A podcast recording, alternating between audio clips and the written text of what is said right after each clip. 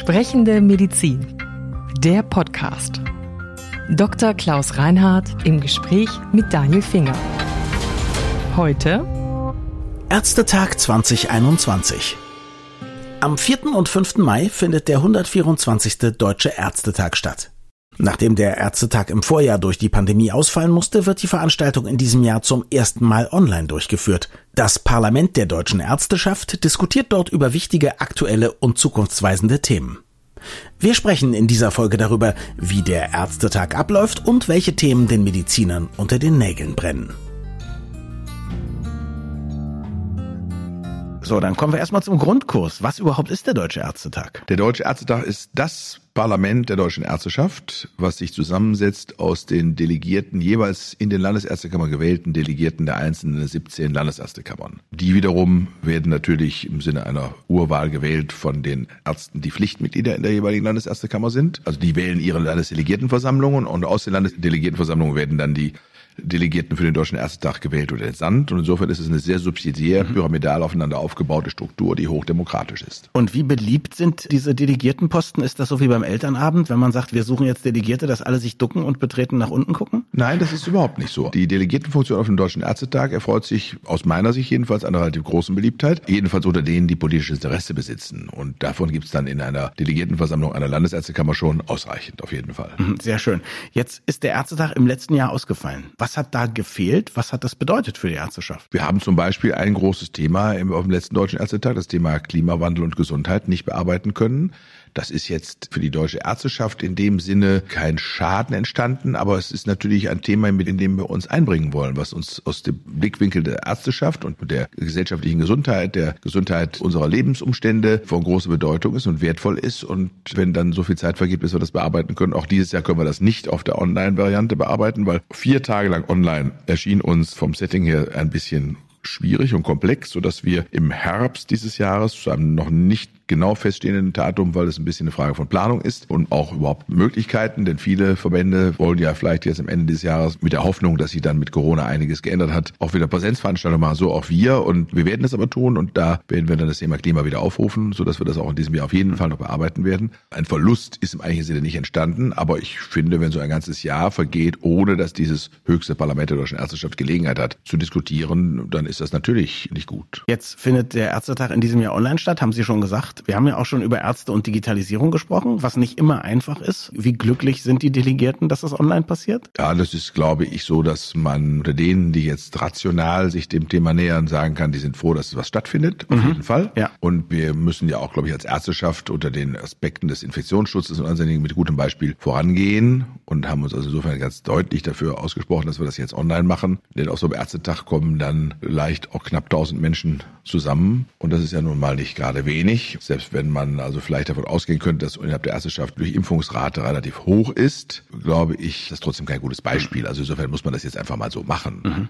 Und dass das Einschränkungen mit sich bringt im Hinblick auf Spontanität und manches, was man so an Lebendigkeit im Hin und Her bei der Diskussion divergierender Standpunkte gewöhnt war und ist, das ist klar. Und diese Einbuße, die geht denen, die mit sehr viel Emotionen dabei sind, ein bisschen ab. Da muss man sich halt abends nochmal privat in einem Call treffen. Jetzt haben Sie ja schon gesagt, das ist das Parlament der deutschen Ärzteschaft. Und jetzt haben Sie ja als Präsident der Bundesärztekammer auch eine besondere Rolle. Wie muss man sich die vorstellen? Sind Sie sowas wie der Kanzler? Sind Sie der Bundestagspräsident? Wir haben alles zusammen. okay.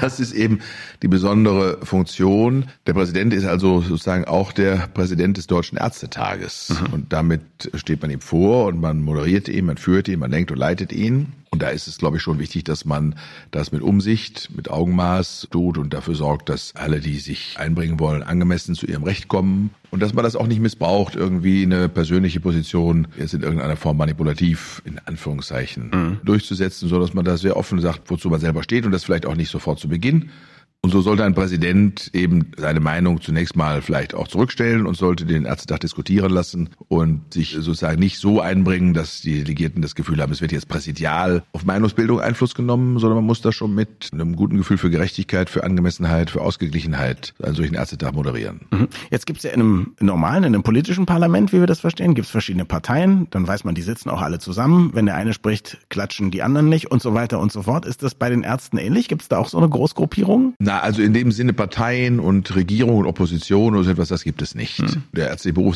ist sehr heterogen. Sehr, sehr unterschiedliche Gruppierungen zwischen einem Radiologen und einem Kinderpsychiater ist ein weites Spannungsfeld mhm. und deren berufliches Erleben und auch deren Interessenlage ist eine ganz unterschiedliche. Und das führt natürlich unter Umständen auch mal dazu, dass da zu Fragestellungen unterschiedliche Meinungen entstehen. Das ist das eine. Mhm. Und das zweite ist, dass man natürlich auch sagen muss, dass wir viele Jahre gehabt haben, in denen wir mit sehr starken Honorarbegrenzungen gekämpft haben. Wir haben jetzt immer noch Honorarbegrenzungen, selbstverständlich, aber sind etwas geöffnet, indem wir uns sagen, an der sich immer weiter fortentwickelnden Mobilität orientieren und insofern bei höherer Krankheitslast auch darauf pochen können und reklamieren können, dass wir ein größeres Maß an Honorar auch zur Verfügung gestellt bekommen, um damit fertig zu werden. Das ist aber lange Zeit nicht so gewesen mhm. und das hat innerhalb der Ärzteschaft und der einzelnen Verbände, die dann die einzelnen Fachgruppen vertreten, natürlich auch dazu geführt, dass man ein großes Interesse daran hatte, innerhalb der innerärztlichen Verteilung zu seinem Recht zu kommen. Mhm. Und das sind die Jahrzehnte gewesen, die so seit Anfang der 90er Jahre, seit der Seehoferschen Reformen, dann sich abgespielt gespielt haben und das hat die Ärzteschaft nicht immer nur stark gemacht politisch. Mhm. Und ich höre raus, dass da jetzt bessere Zeiten herrschen. Da herrschen etwas bessere Zeiten, mhm. aber die sind nicht völlig frei. Also die Zeiten sind insofern etwas besser, als dass eben diese Honorardeckelung als solche nicht mehr so fix und fest ist, wie mhm. das dann in den 90ern und Anfang der 2000er Jahre auch noch war, sondern sie ist eben seit etlichen Jahren, wird sie jährlich neu verhandelt und eine Basis der Verhandlungen ist eben die Fortentwicklung der sogenannten Morbidität. Und wenn die vernünftig berücksichtigt wird, dann steigen auch Honorare. Jetzt kann ich mir sehr gut vorstellen, dass eines der ganz großen Themen in diesem Jahr die Corona-Pandemie sein wird. Die wird natürlich das zentrale Thema sein. Mhm. Wir sind während dieses Ärztetages noch nicht in Anführungszeichen fertig mit der Pandemie mhm. und wir haben aber einen 15-monatigen Überblick über das, was geschah. Und insofern werden wir natürlich ein kleines Resümee ziehen über das, was sich in den 15 Monaten ereignet hat, welche politischen Entscheidungen gefällt worden sind, inwieweit wir als Ärzteschaft aus unserer Sicht angemessen eingebunden worden sind, bei den Fragestellungen, die sich rund um die gesundheitliche Versorgung ranken, inwieweit Zeit wir feststellen konnten, dass die Pandemie vielleicht auch im Rahmen der Krise Defizite zutage befördert hat. Da gibt es eine ganze Reihe von Dingen, die man besprechen kann und muss. Da ist der auch schon mehrfach angesprochene öffentliche Gesundheitsdienst, der ja bis zu Beginn dieser Pandemie im Grundsatz zwei, drei Jahrzehnte kaputt gespart worden ist, weil man gar nicht mehr so richtig wusste, welche Bedeutung der haben kann. Das ist jetzt sehr schnell zutage getreten. Da sind die mangelnden digitalen Informationsstrukturen innerhalb des Gesundheitswesens, speziell auch beim Meldewesen im Rahmen des Infektionsschutzes. Das ist auch die Überlegung, was passiert in den stationären Strukturen. Wir haben festgestellt, dass wir die Grenzen der Kapazität der Intensivmedizin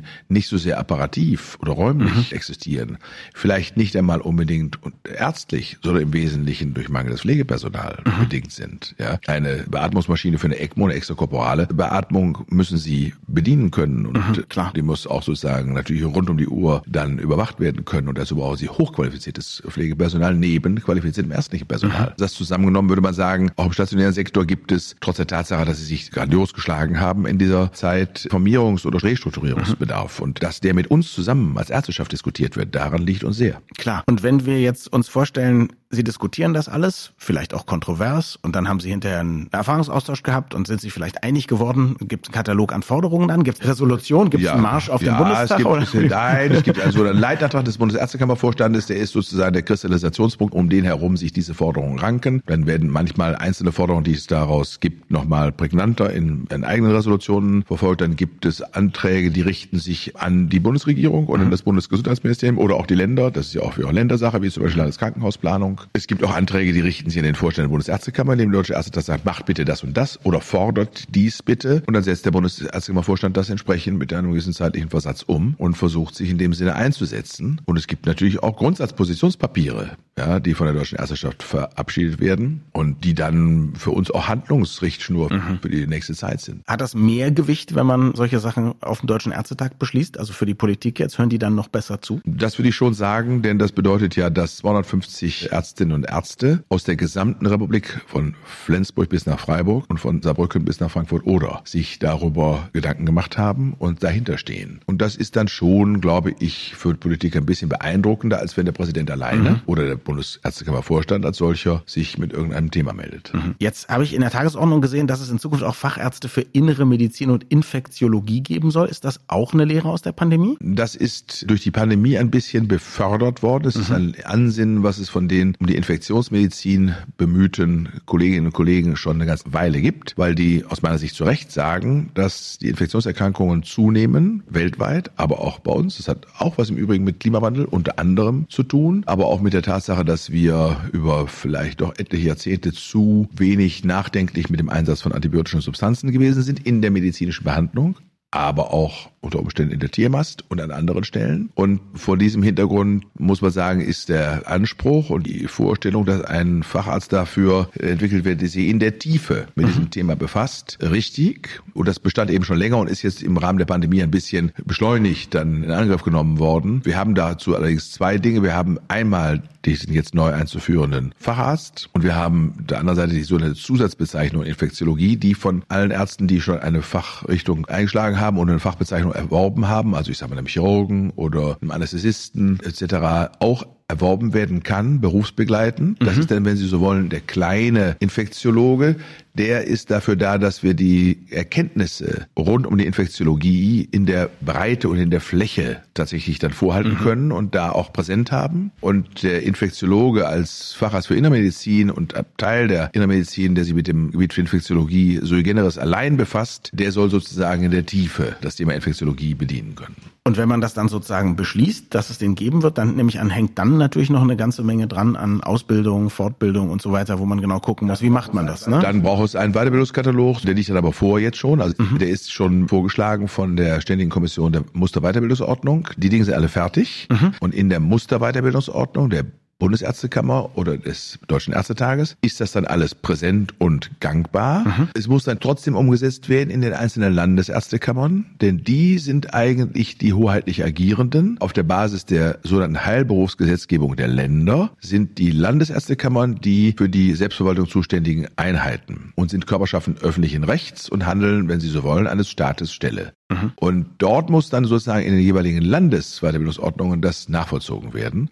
Und die müssen dann jeweils ihre, den Facharzt mhm. auf der Landesebene einführen und dann hat es überall Gültigkeit. Jetzt gibt es noch ein weiteres großes Thema auf dem Ärztetag, was mir sofort ins Auge gesprungen ist, weil es eben gar keinen aktuellen Bezug hat. Das ist, würde ich sagen, eins dieser Dauerthemen, mit dem sich wahrscheinlich auch jede Ärztin, jeder Arzt nach seinem eigenen Gewissen immer wieder noch auseinandersetzen muss, nämlich Sterbehilfe. Wenn so ein Thema verhandelt wird, wie sieht das aus? Ja, das ist natürlich ein breites, gesamtgesellschaftlich mhm. diskutiertes Thema und das kommt jetzt in diesem Jahr auf den Deutschen Ärztetag, weil im Februar des vergangenen Jahres das Bundesverfassungsgericht einen Urteilsspruch gefällt hat, nachdem es sich anderthalb Jahre befasst hat mit einer Klage gegen die Existenz des Strafrechtsparagraphen 217. Dieser Strafrechtsparagraph 217, der regelte das Verbot der geschäftsmäßigen und auf regelhafte Durchführung angelegte Hilfe zur Selbsttötung.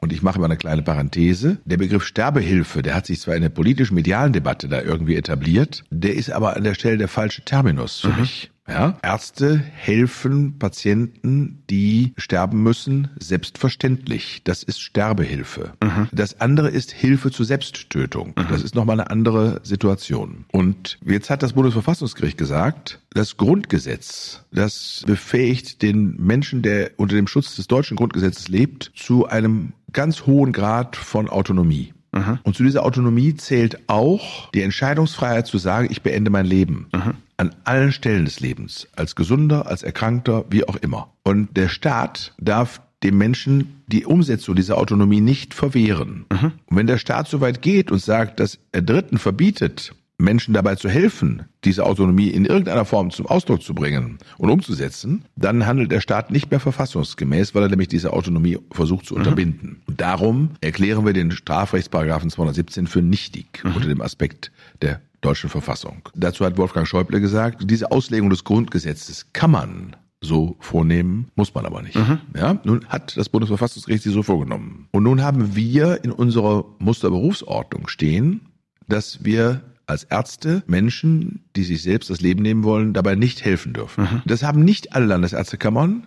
Wir sprachen eben davon, dass es auf der Landesebene umgesetzt ja. werden muss. Mhm. 2011, 2012 so eins zu eins übernommen. Mhm. Weil auch da schon 2011 man sich nicht ganz klar war, ob das richtig war, das so apodiktisch über alles zu erklären. Mhm. Also vier oder fünf Kammern haben da reingeschrieben, sollen es nicht. Das heißt, es ist damit zum Ausdruck gebracht, dass es eigentlich nicht ärztliches Handeln ist, aber dass es in Einzelfällen mal sein kann. Und zwei Landesärztekammern haben auch, glaube ich, gar nichts reingeschrieben, diesen Satz gar nicht übernommen, also haben es nicht erwähnt. Mhm. Die Entscheidung vielleicht auch vertagt damit, ne? Ja, hat bis 2011 ja auch nicht in der Musterberufsordnung gestanden. Ja. War nie nötig, ja. offensichtlich, mhm. weil klar war, dass Ärzte dem Leben verpflichtet sind. Ja. Und auch diese Debatte in der Gesellschaft nicht so angekommen war. Und wenn man eine Musterberufsordnung jetzt schaut, dann würde man sagen, selbst dem, bei dem man vielleicht ärztlich dann auch im Einzelfall das Gefühl haben kann, es ist jetzt doch eine Situation, da ist jemand nicht gesund, der hat eine schwere Erkrankung.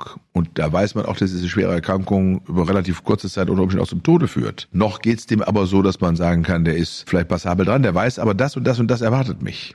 Und das ist unabänderlich. Mhm. Und dabei kann man mir vielleicht auch helfen. Ja, das kann man ein bisschen lindern, aber nur wenig. Und das will ich nicht erleben. Mhm. Und da könnte es sein, dass man für diesen Fall Verständnis hat. Und wenn wir uns an die Musterberufsordnung hielten, könnten wir dem auch nicht helfen. Und da gibt es unter den Ärzten durchaus etwas unterschiedliche Auffassungen, dass man in diese seltene Fälle doch vielleicht eine Hilfe Reichung aussprechen könnte. Das werden Sie diskutieren. Und das werden wir diskutieren. Wir werden darüber diskutieren, ob wir diesen dritten Satz der Musterberufsordnung überhaupt im Sinne des Urteils des Bundesverfassungsgerichtes stehen lassen können. Aus meiner Sicht nicht. Aus Sicht des Bundesverfassungsgerichts auch nicht, weil es hat an mehreren Stellen mhm. in der Urteilsbegründung darauf hingewiesen. Und es kann nicht ein Berufsstand in einer Berufsordnung etwas verbieten, was der Staat nicht verbieten kann, aus ja. meiner Sicht. Mhm. Ja? Also dieser dritte Satz der musste aus meiner Sicht zunächst einmal tatsächlich gestrichen werden. Und die weitere Debatte geht eben dann darum, sollen Ärzte eine Rolle spielen bei der Suizidassistenz? Und da würde ich sagen, in einer gesetzlich geregelten Form, nein. Mhm. Ja, zum Arzt geht man, wenn man erkrankt ist. Und zwar um gesund zu werden mhm. oder um Linderung zu erhalten. Mhm. Und der Arzt ist dafür da, Menschen im Sterben beizustehen, wenn sie sterbenskrank sind. Und natürlich für alle Lebensfragen auch, soweit das kann, zur Verfügung zu stehen. Aber er ist nicht dafür da, Menschen, die angeblich, sage ich mal so, gesundem Zustand die Entscheidung fällen, ihr Leben zu beenden, ihnen dabei behilflich zu sein. Das ist eine Rolle, die mit der Rolle des Arztes aus meiner Sicht sich nicht gut deckt. Aber wenn Sie jetzt sagen, Sie wollen das quasi nicht den Ärzten grundsätzlich zuordnen oder wenn Sie Ärzte nicht dazu verpflichten wollen, bleibt ja noch Spielraum des individuellen Arztes. So ist es. Und diesen Spielraum der Individualität, den wir bis 2011 auch hatten und der auch, glaube ich, für mich zu urärztlichem Handeln über 2000 Jahre ärztliche Standesgeschichte zählt, den würde ich gerne erhalten wissen. Mhm. Was ist Ihr größter Wunsch für den Ärztetag?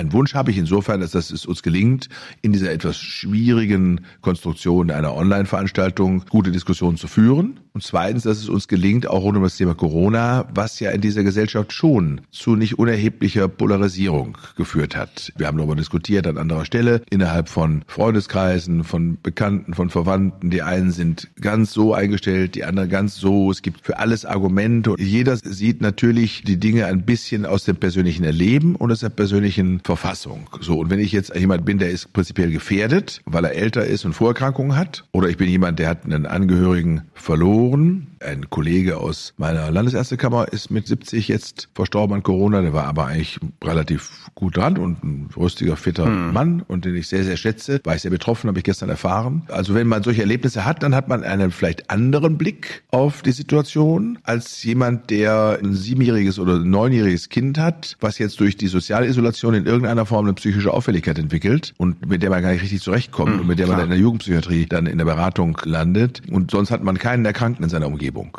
oder keinen Schwererkrankten, dann hat man eine völlig andere Wahrnehmung der Situation und auch eine völlig andere Einstellung zu den Maßnahmen und zu allem, wie wir damit umgehen. Und das zu erkennen, wahrzunehmen und zu respektieren, dass das so ist ohne sich in die Ecke zu stellen mhm. gegenseitig. Dem einen vorzuwerfen, er wäre Corona-Leugner oder vorzuwerfen, er würde also Tote riskieren und dem anderen sozusagen vorzuwerfen, er wäre also ein furchtbarer Angsthase oder er wäre jemand, der den Menschen die Grundrechte auf immer nehmen wollte und staatliche Diktatur einrichten wollte, was auch immer da sozusagen an schrägen Argumenten gefunden wird. Da bin ich ziemlich sicher, dass wir es nicht erleben werden, aber dass wir zumindest dazu beitragen können, dass eine solche Debatte ruhiger, sachlicher, toleranter, verständnisvoller verständnisvoller wird. Das wäre vielleicht ein Wunsch. Dann wünschen wir Ihnen das. Viel Erfolg. Ja, danke schön. Vielen Dank fürs Zuhören. Wir freuen uns immer über Feedback an podcast.baik.de. Sprechende Medizin. Eine Produktion von Men in Text. In Zusammenarbeit mit der Bundesärztekammer. Die Redaktion hatte Maren Finger. Unsere Musik stammt von Klaas Oehler. Wir freuen uns über Feedback an podcast.brek.de.